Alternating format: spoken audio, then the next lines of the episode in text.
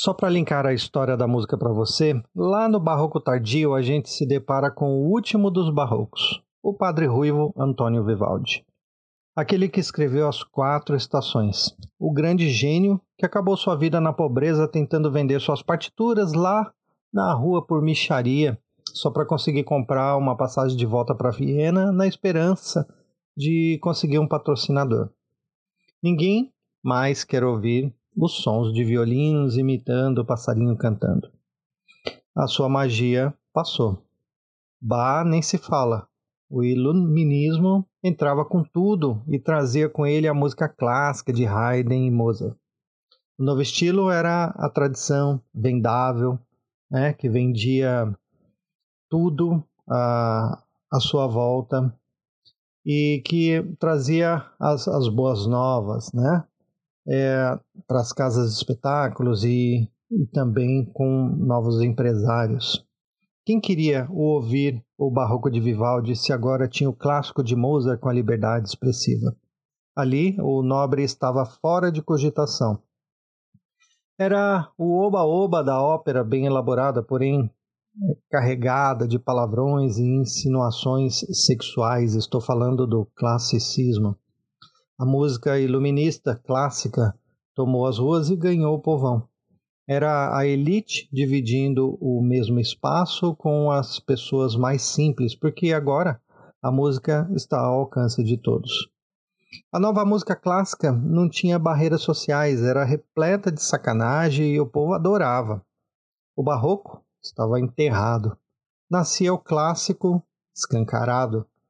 E quando a moda começou a declinar o que aconteceu, veio o neoclassicismo e as músicas voltaram para dentro das igrejas e castelos, bem mais comportadas, cheias de brilho e pompas, as missas longas e bem elaboradas. Lembra que eu disse isso no áudio anterior?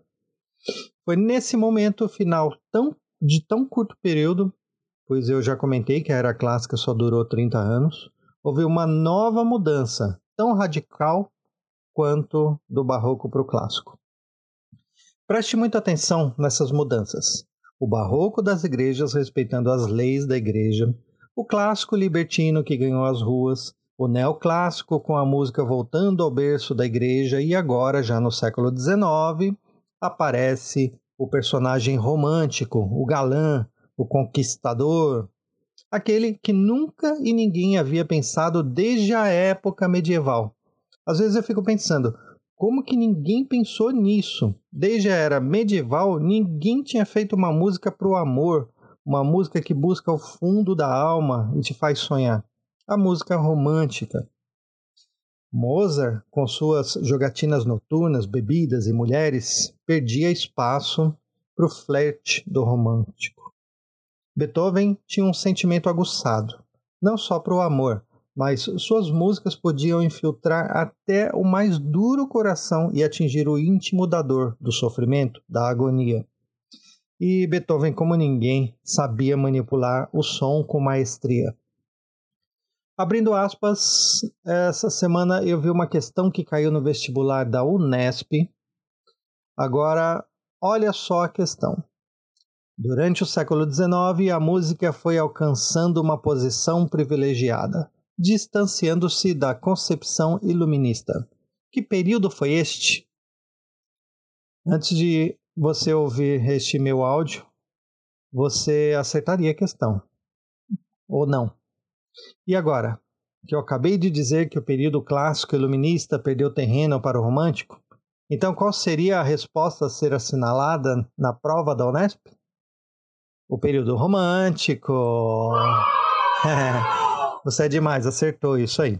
Estamos no romantismo com sua liberdade de expressão, sobretudo sentimental. Estamos na era da Revolução Francesa de Napoleão Bonaparte. Estamos no século XIX. Essa profunda transformação política abalou todas as estruturas sociais e artísticas, muito mais no campo da cultura e da filosofia. O surto de liberalismo se traduzia em defesa dos direitos do homem. Era nova liberdade de expressão. Olha o homem de novo deixando o campo espiritual e religioso para mergulhar na liberdade de expressão. Esse boom romântico alterou a mentalidade europeia e modificou também os critérios de valor. Olha aí, de novo a música neoclassicista se distanciando das igrejas e dos salões dos palácios para dar lugar ao novo, ao romantismo, com a sua nova classe social em ascensão, a burguesia, invadindo e lotando as salas de concerto. Um novo público buscando uma nova estética e forma de pensar. Este é um raro momento na história que a arte e a literatura romântica se encontram. Era o momento ideal para que as canções pintassem quadros, contassem histórias e expressassem suas emoções. Aqui é o verdadeiro derradeiro da música tonal. Estava sepultada a música modal gregoriana. A liberdade musical dos cromatismos e modulações deixava evidente uma evolução significativa do modo de compor. Essas formas livres, lides, prelúdios, rapsódias, sinfonismo, o virtuosismo instrumental e o nacionalismo já começavam a costurar a nova tendência que viria mais tarde na atonalidade de Richard Wagner. Na música do período romântico, vemos o artista contando histórias do eterno sofredor, da pobreza, do amor, da liberdade, do sonhar e o povo queria isso e pagava para ter essa sensação sonora dentro dele. Estamos no momento onde surgem os compositores autônomos. Eles agora queriam liberdade para escrever e ganhar o seu dinheiro sem limites. Estes não estavam mais amarrados e custeados pela corte. Agora o público pagava para assistir seus concertos nas salas de espetáculos ou suas leads, que são as canções com piano e voz, nos salões. Temos aqui um momento explosivo de compositores com o romantismo se confundindo com o pós-romântico. Só para citar alguns compositores, temos Beethoven, Schubert, Schumann, Brahms, Chopin, Liszt, Tchaikovsky, Verdi, Rossini, Wagner, Mendelssohn, Dvorak, Mahler, Smetana, Mussorgsky, uh, Berlioz e tantos outros. Então, importantes quanto estes que eu falei. Surge entre esses grandes o primeiro brasileiro, o compositor genial, vocês sabem quem é? Carlos Gomes. O romantismo foi um novo divisor de águas. Quando a gente começa a estudar a história da música, fica se perguntando o que vem depois. Era após era, período após período. Toda vez que a gente estuda uma fase fica pensando: ah, já inventaram tudo, como alguém poderá vir e construir o que já está bom e inventar algo novo? Impossível. Mas aí vem outro gênio e te mostra que a música é infinita. Ela te dá tantas opções que não tem como não dizer que a música não mudou. Olha de onde a gente saiu lá no primeiro áudio. Estávamos nos modais do canto-chão e agora no romantismo uma enorme porta aberta para o mundo repleto de opções. Aqui surgiram o subjetivismo, o idealismo, o sentimento exacerbado, o egocentrismo, a natureza interagindo, o grotesco e o sublime, o medievalismo, o bironismo e até o indianismo com o nosso representante Carlos Gomes. A estética musical aqui mudara para sempre. Então vamos ao mestre dos mestres. Quero contar para vocês sobre Beethoven. Ludwig van Beethoven nasceu em 1770 na cidade de Bonn, na Alemanha. Ele morreu em 1827 em Viena, na Áustria. Então, de 1770 a 1827. Sua história é tão linda e sofrida quanto sua própria música. Beethoven é o meu compositor favorito, é o que eu mais me identifico.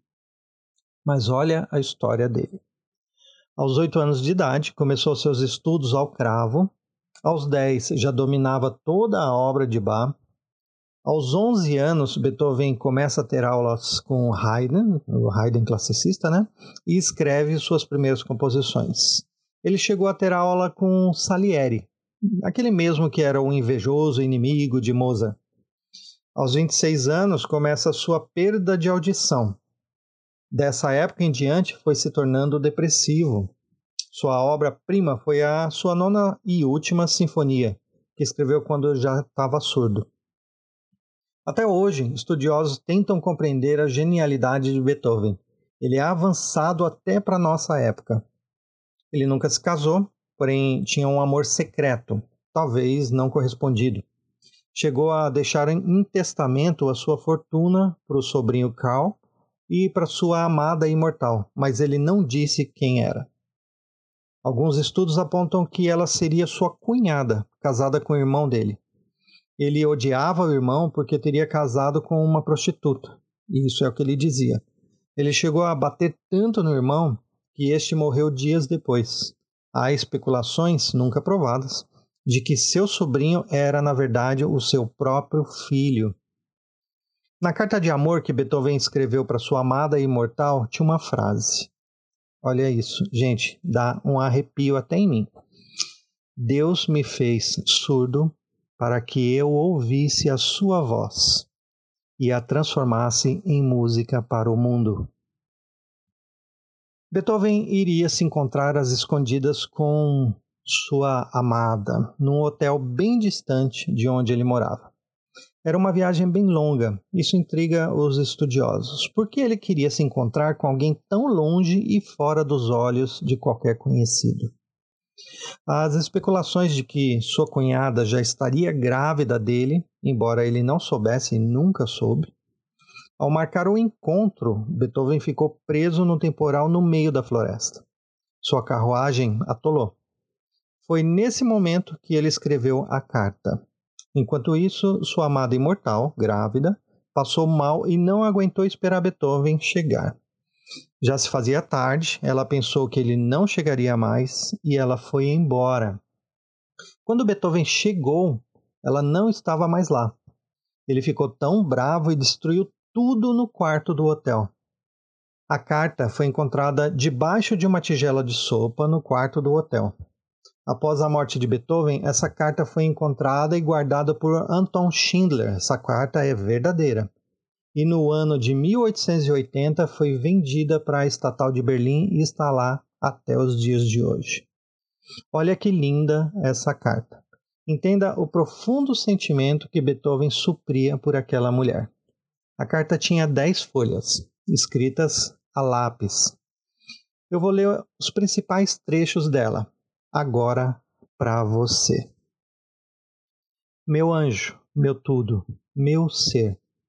Apenas algumas palavras hoje a lápis, o seu lápis.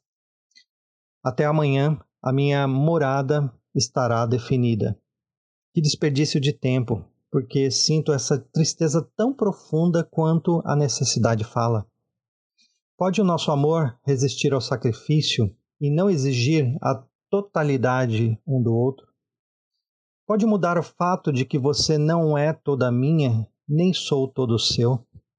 Ó Deus, olhe para a beleza da natureza e conforte o seu coração com o que deve ser.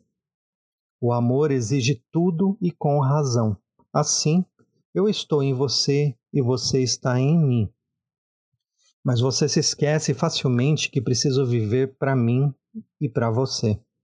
Se estivéssemos completamente unidos, você sentiria esta dor tão próxima quanto eu sinto. A minha viagem foi terrível. Só cheguei ontem às quatro horas da manhã. Uma vez que, na falta de cavalos, o cocheiro escolheu um outro caminho. Mas que caminho terrível! Na penúltima parada fui avisado para não viajar à noite. Fiquei com medo da floresta.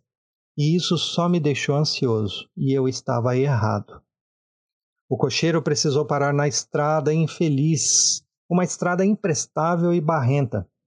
Se estivesse sem os apetrechos que levo comigo, teria ficado preso na estrada. Esterhazy, percorrendo este caminho habitual, teve o mesmo destino com oito cavalos que eu tive com quatro. Senti algum prazer nisso, como sempre sinto quando supero com sucesso as dificuldades. Agora, uma rápida mudança das coisas externas para as internas. Provavelmente nos veremos em breve, mas hoje não posso compartilhar contigo os pensamentos que tive durante estes poucos dias sobre a minha vida. Se os nossos corações estivessem sempre juntos, eu não teria nenhum deles. O meu coração está repleto de coisas que gostaria de dizer-te. Ah, há momentos que sinto esse discurso não ser nada. Alegre-se. Você permanece sendo a minha verdade, o meu tesouro, o meu tudo, como eu sou o teu. Os deuses devem nos mandar o restante, aquilo que deve ser para nós e será. Seu fiel Ludwig. A história de Beethoven é incrível e repleta de dores e emoções, deu para perceber, né? Sua depressão vem desde a infância com seu pai alcoólatra, que com frequência batia nele com tapas no ouvido, talvez a causa de sua surdez, até que seu sofrimento por um amor impossível e sua surdez o impedia de ouvir seu próprio dom, a música. Beethoven escreveu seu testamento repleto de mistérios. Teve fama, mas foi enterrado como um desconhecido, um indigente. Para a época, haviam muitos outros compositores mais famosos e com talento também para fazer fortunas. Tiraram de cena o gênio Beethoven para oferecerem ao público o que eles queriam ouvir. Deixou para a história nove sinfonias, quantidade ínfima quando comparada a 60 de Mozart e 107 de Haydn, mas a sua influência na história é incontestável. Beethoven compôs sua terceira sinfonia e dedicou a Bonaparte, tendo riscado a dedicação após o exército francês atacar a Alemanha e destruir quase tudo.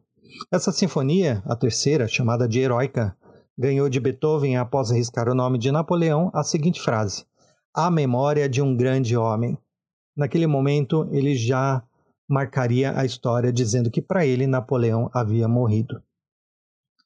Ele foi um visionário e sonhador. Foi o pai dos românticos e o que mais sofreu. O mundo foi injusto ao matá-lo de amargura e justo ao manter sua obra até os nossos dias. Com vocês, Ode e Alegria da Nona Sinfonia de Beethoven.